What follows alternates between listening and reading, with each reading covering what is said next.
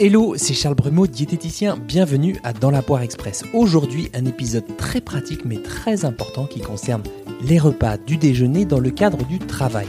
Ça me tient vraiment à cœur parce qu'avec le tunnel de stress et d'incertitude dans lequel on vit toutes et tous, eh bien l'alimentation peut devenir une véritable variable d'ajustement alors qu'il s'agit bel et bien d'un de nos besoins fondamentaux comme s'hydrater, dormir, bouger, mais aussi rire et sourire. Sinon, c'est pas drôle. Alors ma mission, c'est de vous redonner envie de prendre soin de vous par l'alimentation. C'est vraiment pour ça que je me lève chaque matin. Oh non Oh la lumière, merde Ah, mais je vois que votre dame est arrivée. Oui, enfin pas trop parce que je suis pas du matin moi. hein. Alors je vais prendre plusieurs situations pour analyser ce qui se joue et vous donner des pistes d'action concrètes parce qu'entre le click and collect pour manger local, les plats préparés ou le télétravail, eh bien la pause déjeuner, c'est pas le grand looping en ce moment. Première situation, je prends ma pause déj devant mon ordinateur. Grand classique, hein, disons que ça s'est accentué cette année, surtout depuis le décret de février dernier paru au journal officiel et qui permet aux salariés des entreprises de déjeuner à son poste de travail. Résultat, on a plus de risques de déjeuner devant son écran, de diminuer l'expérience sensorielle du repas, hein, moins regarder sa nourriture, moins la sentir, et le risque de manger des quantités supérieures à ses besoins, parce qu'il faut pas se leurrer, quand on scrolle sur son téléphone pour s'informer des actus ou qu'on regarde une série Netflix, eh bien on se rend moins compte de ce qu'on mange. Alors qu'est-ce qu'on fait? On sanctuarise 15 à 20 minutes de pause déjeuner, si vraiment vous avez l'habitude de manger devant votre écran et que ça vous met en situation délicate de manger sans écran, continuez à le faire. Je vous demande juste que vous commenciez votre série sur Netflix après, juste après votre première bouchée et après avoir observé ce qui se passe en bouche. Juste la première. Est-ce que c'est tiède? Est-ce que c'est chaud? C'est fondant? C'est croquant? C'est salé? C'est sucré? À vous d'observer. Ensuite, pour celles et ceux que ça dérange moins, manger à son poste de travail ne signifie pas nécessairement manger devant son ordinateur allumé. Pendant ce temps, prêtez votre attention à l'aspect visuel de votre assiette. Est-ce qu'il est satisfaisant sur une échelle de 1 à 5 L'aspect olfactif, des émotions liées à des souvenirs qui émergent? Ou gustatif, quelle saveur distinguez-vous en premier En second, quelle persistance en bouche? Allez, je vais vous faire bosser. Quand on a une habitude et qu'on ne sait pas si elle est bonne pour nous, eh bien, on n'a qu'une chose à faire, c'est d'observer les conséquences de nos comportements. Manger devant l'ordinateur, est-ce que ça enrichit votre expérience du repas? Est-ce que c'est neutre? Ou est-ce que ça la dégrade? Est-ce que cela joue sur la satiété, sur votre digestion? Vous avez 4 heures. Are you ready? Il vous reste 5 secondes. Deuxième situation courante, je mange trop vite. La pause déjeuner devient un pique-nique permanent où l'on mange sur un coin de table ou de canapé. On est bien bien loin de la nappe sympa du panier en osier, des sandwichs à la maillot en mode bucolique. Franchement, écoutez, cessez de faire la gueule Depuis trois jours, vous n'avez pas décollé de chez moi J'ai pensé qu'un repas champêtre vous changeait les idées, vous ne mangez rien. Mangez J'ai pas faim, mon adjudant. Bah, buvez un petit coup, ça vous remettra.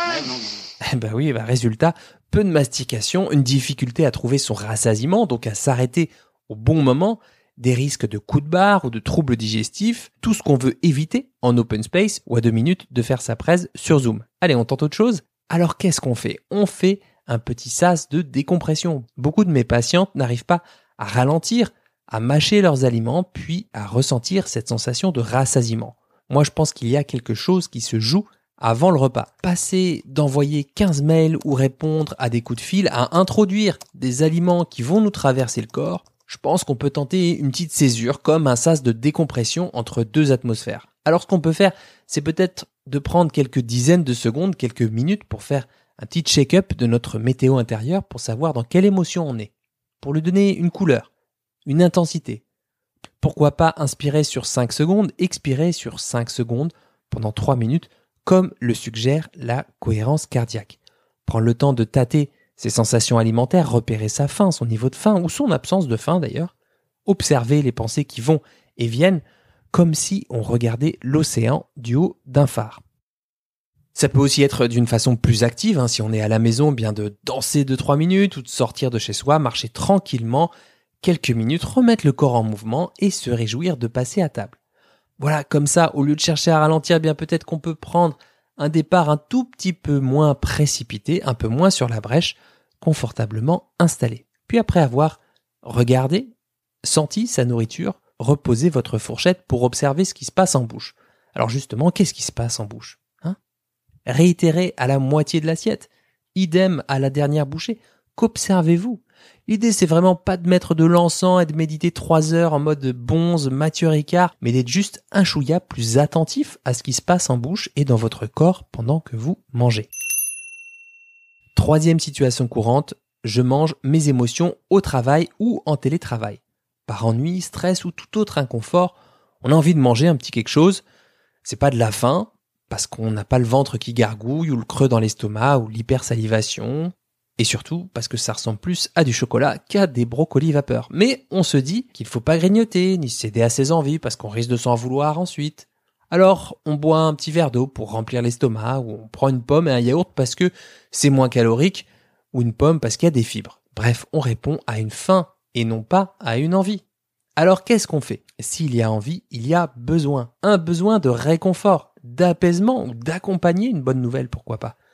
Passer son temps à lutter contre l'envie, eh bien, vous allez y consacrer pas mal de bandes passantes.